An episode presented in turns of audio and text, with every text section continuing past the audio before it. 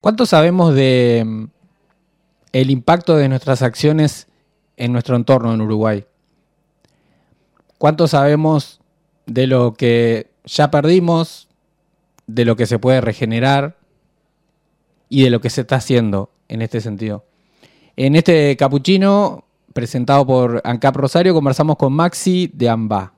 Presenta, presenta este espacio, este espacio ANCAP Rosario, estación de servicio líder en la zona este de Colonia, tu punto de carga eléctrica, gas y combustible. ANCAP Rosario, ponemos lo mejor.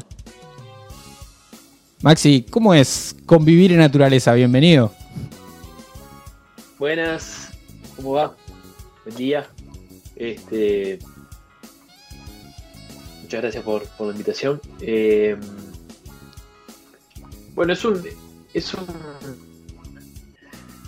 es un intento, ¿no? De esto de, convivir en naturaleza, ¿no?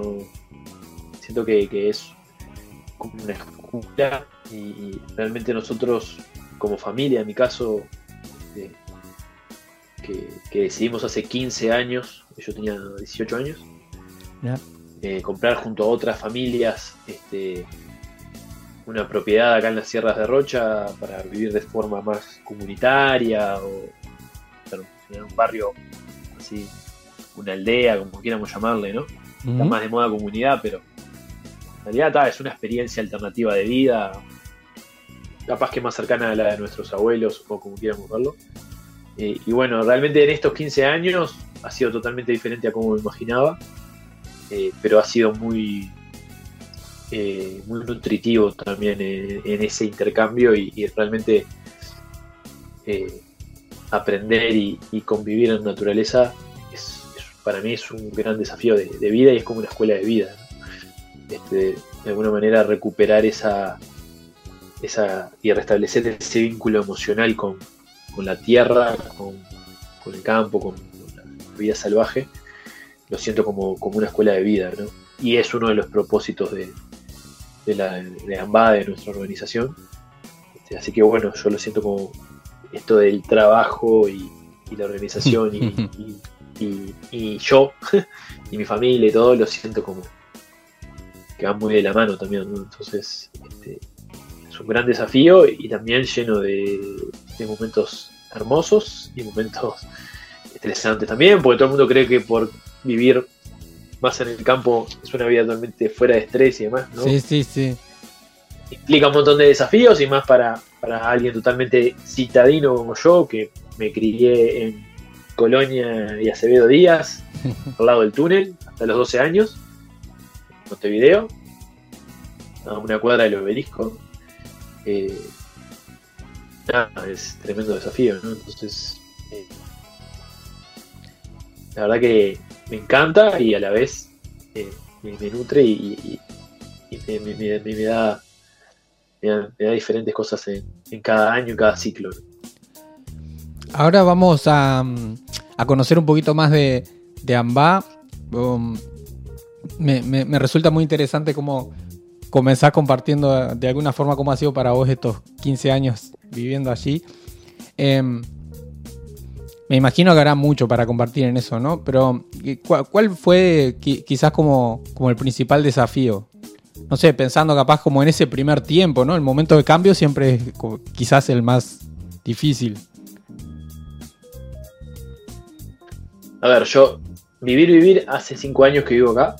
15 años fue, hace 15 años compramos eh, y hace siete años comenzamos con AMBA, digo para ponerle como Bien. la cronología en, diferentes lugares, eh, que también creo que ayuda también a, la respuesta. ¿no? Llegar, la verdad que hace 15 años cuando decidimos comprar la primera propiedad acá entre amigos, familia, conocidos, eh, la Sierra de Rocha realmente, yo ahora estoy acostumbrado a vivir acá y, y me resulta muy gracioso a la gente de Montevideo, mucho, tengo mucha gente conocida de Montevideo, amigos y demás, y les resulta como muy lejos, ¿no? O sea, a mí me pasaba lo mismo al principio, era como un lugar muy agreste, muy este, como salvaje, ¿no? Eh, y sí, eh, el desafío un poco va de la mano de lo que decía recién, ¿no? Esta, desconexión tan profunda con el monte, con los animales, con las plantas, eh, el, como le dice un, biólogo amigo, el chat de, la naturaleza, ¿no? por decirlo de alguna manera, toda esta otra frecuencia y toda esta... Yo tenía cuentos, eh, tengo abuelos que, son del campo y me crié con muchos cuentos del campo, pero no tuve una ruralidad en mi crianza, ¿no? Claro. Entonces, el desafío es permanente porque, bueno, todo te resulta bastante. Me resultó a mí, por lo menos, y a muchos de nosotros. Es como todo otra. Aparte, acá, en particular, se suma el, tema de la sierra, lo cual vuelve todo más inclinado y con todo el tema de la caminería y, demás, que es todo un desafío. Hmm. Este, de hecho, donde vivimos tuvimos que hasta hacer un puente para, que pudieran ingresar los vehículos y demás por, lo desafiante de la caminería y encontrarle la vuelta, ¿no? Entonces, en lo que es vivir así en un lugar, en un entorno más salvaje, que igual estoy a 20 kilómetros de Rocha, igual puedo tener señal, o sea, comparado a lugares de Argentina, Brasil, que realmente permanecen en, una pristinidad más, mm. más, más fuerte, no es tampoco tan alejado, pero bueno, para lo que capaz que estamos acostumbrados en los uruguayos,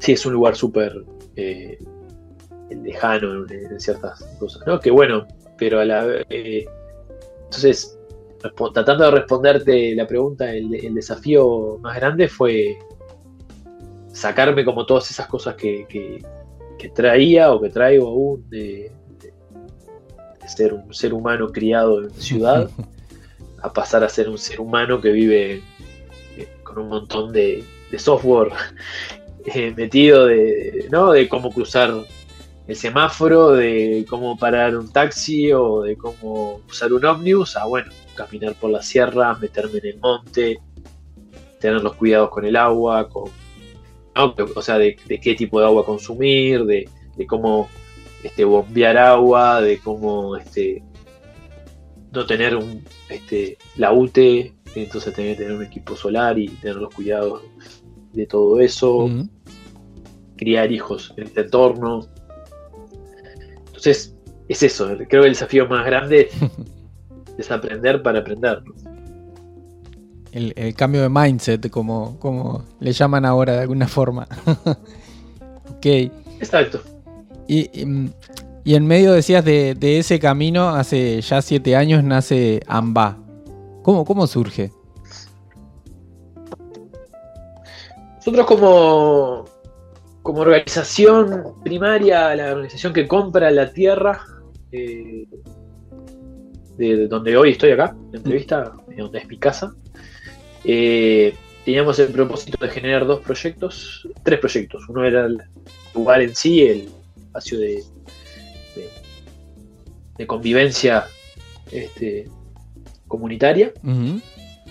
Generar una y el lugar que al mismo tiempo sea una reserva privada y que, y que desde el proyecto se generara una escuela comunitaria. Mi cuñada toma el proyecto de la escuela, que hoy en día es una escuela comunitaria acá en la sierra, privada, habilitada para NEP, con liceo y con más de 80 eh, niños y jóvenes ya que, vienen hasta de Rocha, este, con eh, pedagogía Montessori y multigrado. Yo tomo este junto a dos, personas de la comunidad, que uno es Rodrigo Patrón y el otro es Cinti Carro, que somos los fundadores de ambas. El proyecto de reserva privada, trabajamos tres años en, bueno, empezar a entender cómo hacer una reserva privada y, hacer diferentes monitoreos de campo e intervenciones. Eh, y después de esos tres años decimos, porque veíamos que en la zona había una predisposición de la gente que había llegado, en esta neo-ruralización que se, que se habla de, la campaña, este, que había como campo fértil para generar algo más grande que solo la reserva privada. Y ahí decimos, bueno, trabajemos, generemos otra organización, otra asociación civil, con ese propósito, que también esté el campo donde vivíamos, pero sume más, más territorio y bueno, y ahí surge la idea de, generar más, buscar más apoyo, este, y, demás. Excelente. Eh, ¿Y, en qué se convirtió? Hoy, ¿qué, qué es AMBA? Y bueno, eh, yo siempre lo, separo más o menos en. Estos primeros siete años los separo en dos etapas. Eh, la primera etapa eh, fue un poco esto de entender, ¿no? De, de, pararnos frente al mundo de alguna manera y, ver qué, éramos nosotros, qué queríamos ser nosotros, ¿no? Este, como, como organización poco tomando de otras, viendo diferentes modelos, tratando de explorar y también sosteniendo. Este, en ese momento, por ejemplo, veíamos una vez por mes con voluntarios, hacíamos trabajo de monitoreo con cámaras trampa, eh, control de exóticas, que son las especies que, bueno, los humanos hemos traído a, lugar, hemos dispersado en diferentes partes del mundo plantas que son exóticas invasoras y hay que sacarlas para que no destruyan el ecosistema más nativo. Este, trabajo de educación ambiental. entonces tuvimos así tres años con, con un apoyo chico comparado a lo que, lo que tenemos hoy, pero también entendiendo, ¿no? O sea, cada uno de estos fundadores que te decía recién mantenía, mantenía su trabajo, teníamos nuestros trabajos iniciales, era dueño de una homeopatía. Este, y bueno, en un momento, eh, a través de un viaje que tuvimos a, a Liberia, en el momento de que, se da lo del, incendio del Amazonas, no sé si te acordás. sí. Que en realidad sigue, habiendo fuego en el Amazonas. Pero sí, fue, como recordado. Dijimos, tenemos que hacer algo más, tenemos que dar un paso más. Eh, y hacemos este viaje como de inspiración. Nos vamos al Parque Nacional Iberá, que es el, el parque más grande de, hoy en día de, Argentina, que en realidad es, un, mosaico de parques, por decirlo de alguna manera, que tiene parques provinciales, reservas nacionales y parques nacionales. Eh, y que bueno, ahí tuvo una muy fuerte influencia por, la Fundación Conservation Land Trust, que fue fundada por Christine y Douglas Tompkins. Estos dos filántropos que básicamente donaron su fortuna y su tiempo eh, mucha gente dice, ah, bueno, con esa plata, pero realmente su tiempo fue muy importante también para, que sucediera todo lo que sucedió.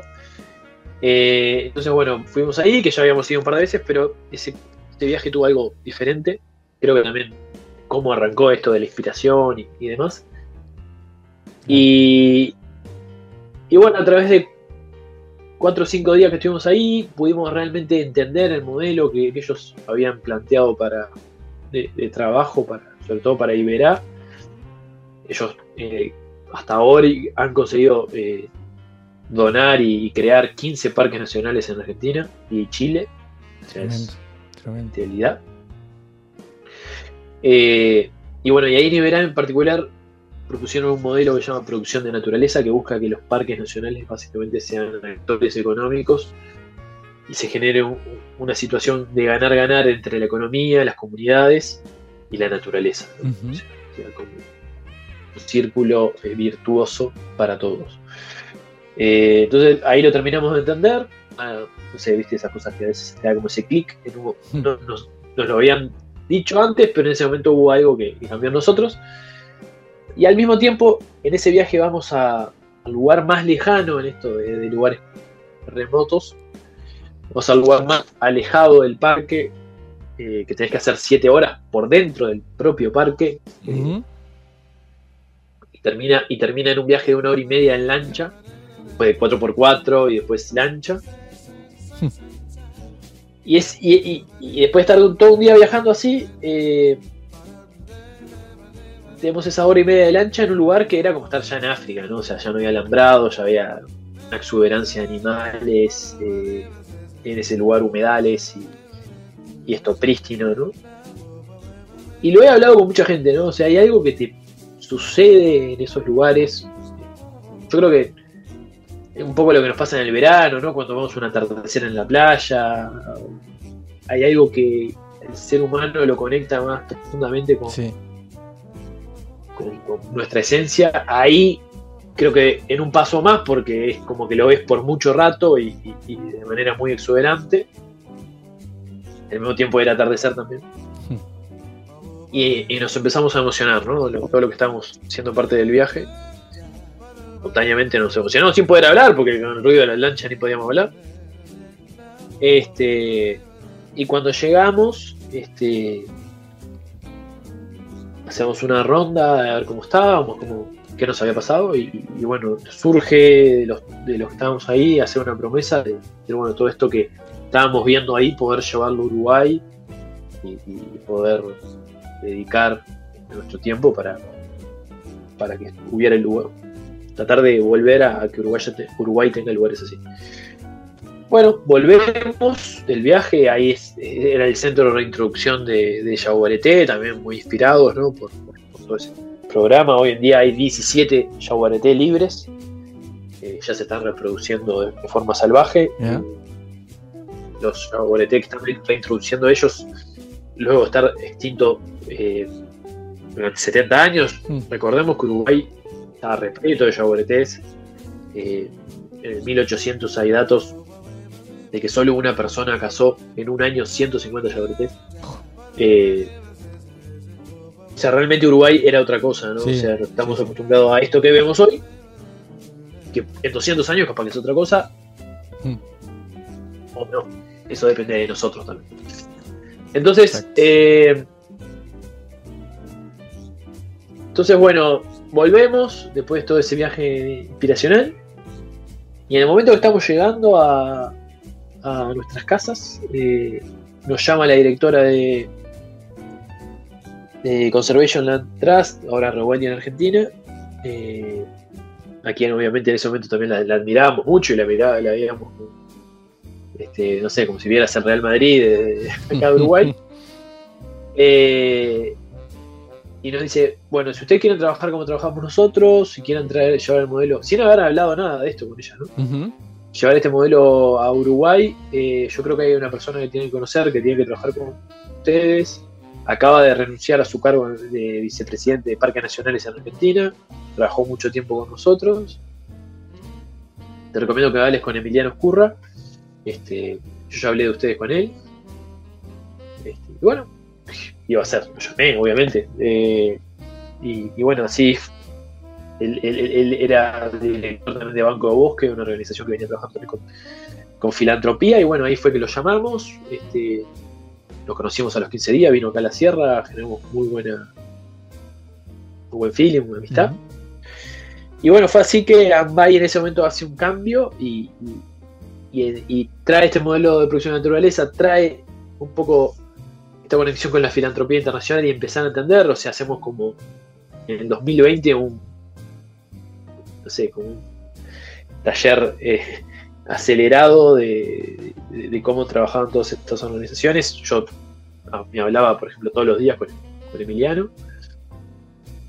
Y en ese año, bueno, presentamos a, al gobierno este, este proyecto, nos, dan su apoyo, de que lo que pudieran nos iban a ayudar, no económicamente, sino también en el trabajo, sobre todo con los filántropos, que para esto es clave. Ahí va. Y, y bueno, en pleno año de pandemia logramos que se empezara a dar este proyecto de Río Uruguay. Eh, empezamos a hacer las primeras conexiones, los primeros, este, eso, nos propone Emiliano trabajar en un proyecto binacional este, con una fundación que se llama Butler Foundation y otra que se llama Wildlife Conservation Society, que tienen más de 100 años de trabajo en conservación y son de las organizaciones globales más fuertes que existen. Este, y bueno, empezamos a trabajar con este proyecto Río Uruguay y al mismo tiempo trabajamos para traer este y fortalecer el, proyecto de, las sierras. Y bueno, conseguimos que las dos cosas se den. Eh, la verdad que hacia adentro de la apuesta era, bueno, una de las dos, que una de las dos pudiera concretarse y se, se concretaron las dos. Entonces, bueno, eso, a partir de 2020 hay un cambio muy fuerte y empieza a haber un crecimiento tanto en el aprendizaje del negocio, por decirlo de alguna manera, de la conservación. Y, la sostenibilidad de la organización. sí. sí. pero no, solo de sostenibilidad, sino de, entender, como te dije, estuvimos tres años entendiendo, ahí fue como que hicimos clic y entendimos por lo menos nosotros lo que teníamos que hacer. No es que todo el mundo tenga que hacer lo mismo que hacemos nosotros, pero entendimos lo, lo que nosotros este, teníamos que hacer de alguna forma. Y, y bueno, nada, ahí este, todo se empieza a dar muy rápido, ¿no? O sea, empiezan a aparecer otros filántropos, este, oportunidades. Así todo en el 2020 con todo lo que pasó en la crisis más económica, ¿no? Que en mm. realidad hasta algunos apoyos que en la primera parte del año que teníamos se, cayeron, pero después se fue como que eso se trascendió rápidamente y, y cerramos ya el 2020 muy bien, 2021 ya mucho más estables y bueno, y así venimos creciendo. Hoy ya tenemos acuerdo con otras organizaciones, también con mucha ganas de trabajar de forma regional y, fortaleciendo la, red de, conservación más con Sur y demás. Y bueno, este, hoy AMBA es, sí, es, estamos en otra situación a la que era esos primeros tres años, ¿no? O sea, somos dos equipos tutoriales muy fuertes, con un equipo de comunicación también este, este, súper este, consagrado, por decirlo de una manera, y, muy bien trabajado. Este, y nada, con, el objetivo de, que estos dos grandes proyectos que tenemos hoy, que tanto es el proyecto binacional de las islas, este, que, aparte para nosotros es, tiene un mensaje muy, muy potente, este, y, el proyecto acá de las sierras, que bueno, ya, ya apunta a expandirse y, tener como un enfoque de cuencas, este, consagrar y, y, realmente hacer posible la, producción de naturaleza que creemos hoy es una alternativa en un país tan extractivista en una forma este, traer un modelo que sea más regenerativo y territorial. Excelente. Y mm, hablas de. Bueno, fuiste mucho compartiendo. Por ahí, para quien no ha escuchado nada, ¿no? Eh, traes. Después voy a ir como al modelo de filantropía también, compartir mínimamente. Eh, pero traes esto de la producción de naturaleza. Eh, ¿En qué proyectos, en qué acciones concretas, digamos, está trabajando AMBA?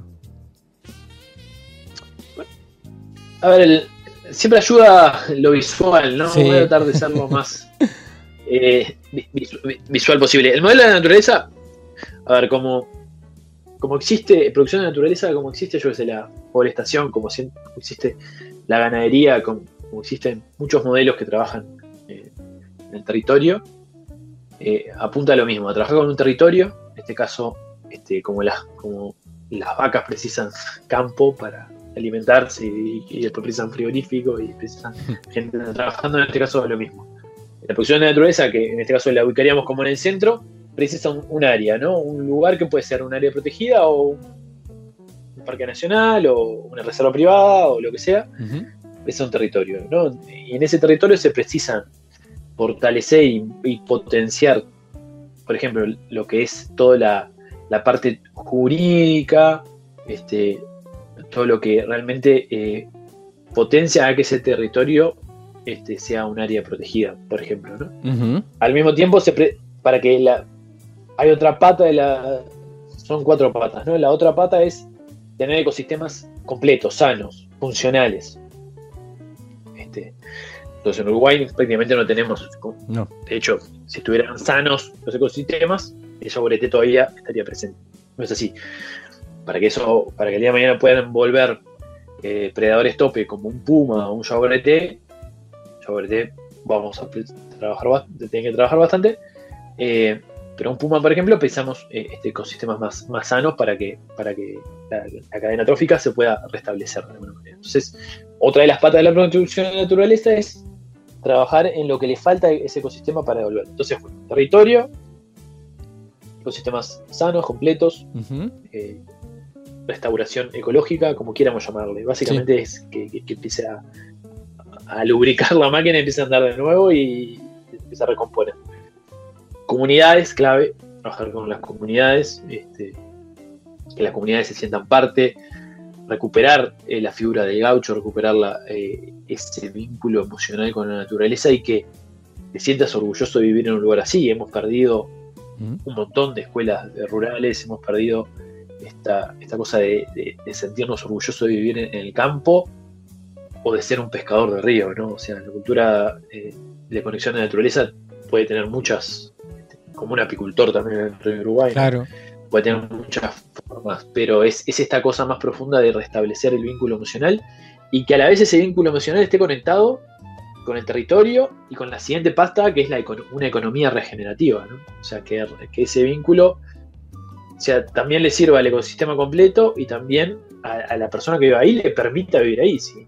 Todo muy lindo, ¿no? Yo voy y le cuento, pa, que es importante el puma, que es importante el, el guasubirá. Sí, sí, pero, necesito comer. ¿Cómo hago para...? Entonces, eh, próxima pata, que es la economía, eh, forma parte clave de, que esta producción de naturaleza, territorio, este, ecosistemas completos, comunidades y economía regenerativa funcionen al mismo tiempo para que la producción de naturaleza se dé y para que esta cultura regenerativa se pueda restablecer en, un territorio, en, una comunidad, en como, quieras llamarle.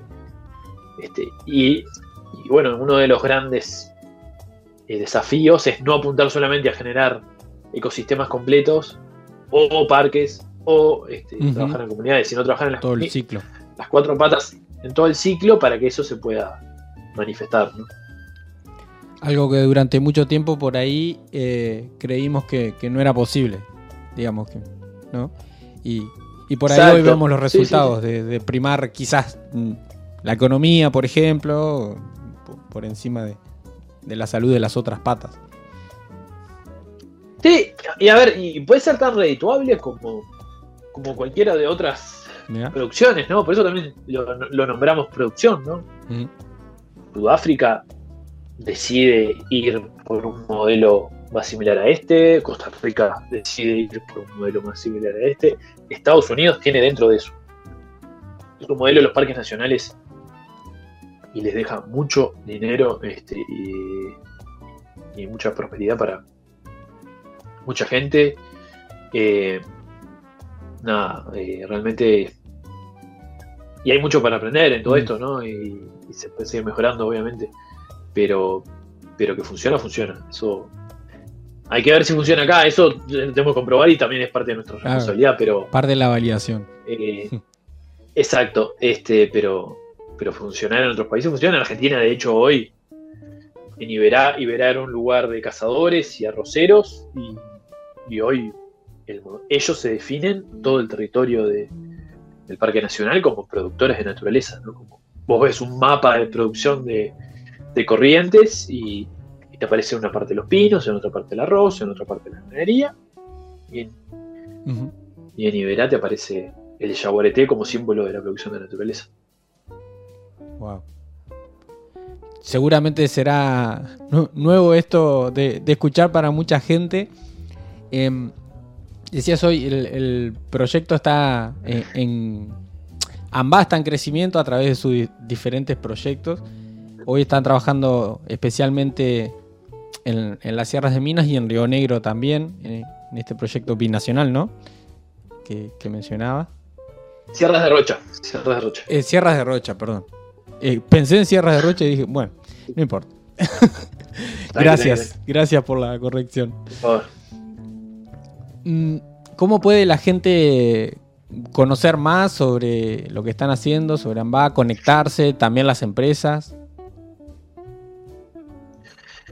Eh, hoy, eh, afortunadamente, tenemos acá en las sierras un mirador público, por ejemplo, que, pueden venir a conocer al lado de nuestro centro. Todos los fines de semana funciona un recorrido que, le llamamos Sendero de las Nubes, que un poco cuenta nuestro trabajo y, al mismo tiempo le proponemos a la gente hacer un recorrido de 5 kilómetros y donde también se, trata de, difundir las diferentes acciones que hay acá en la sierra, como la feria orgánica, como diferentes productores alternativos y regenerativos que trabajan acá en, las sierras y, que como en un día, un tour de un sábado, podés venir a conocer Amba y al mismo tiempo hacer diferentes actividades en la sierra y hasta cerrar el día con, en una cervecería artesanal con un patio de monte nativo, que creo que es el único en Uruguay. Eh, esa es una de las opciones. Otra opción es ir a conocer un poco lo que estamos haciendo en, Río Uruguay, que hay diferentes prestadores de servicios este, más que calificados y locales para, recorrer un poco los, diferentes proyectos que estamos realizando. Ya estamos, eh, ya hemos construido tres refugios en las, islas que, se compraron como parte del proyecto. Estamos trabajando en un parque costero. Estamos trabajando con las escuelas de kayaks. Por ejemplo, ahora se viene un evento el 22, 21 y 22 de octubre de un festival de la miel isleña y ahí vamos a estar haciendo diferentes salidas con las escuelas de kayak para que la gente pueda hacer este, una recorrida de kayak este, y una primera experiencia. Y bueno, y después estamos obviamente más que abiertos para generar este, sinergias con, las empresas, hacemos diferentes acuerdos, alianzas y demás para, para, que, para que pueda haber un apoyo y que realmente esto lo... al principio la verdad que nos veían como medio extraterrestres, no entendían mucho lo, que hacíamos y, realmente afortunadamente hemos conseguido en los años apoyo de diferentes empresas este, y, que, por ejemplo, alguna de las empresas hoy ayuda a que se monitoree el agua Araguazú. Otra de las empresas ayudó que aquí en la sierra se hiciera este mirador público. Realmente se están consiguiendo antes se veía la responsabilidad social empresarial más para lo social, ¿no? Sí. Está bárbaro. Yo no me, voy a ir en contra de eso. Pero también es muy importante eh, que, que, haya ese balance hacia lo ambiental y lo están viendo como algo tan tan social, o sea, al final lo social y lo ambiental tampoco están tan separados, ¿no? Pero, para nada. Este, eh, entonces, bueno, eh, realmente se están dando apoyos, este, capaz que hace 10 años eran casi utópicos y afortunadamente se están dando.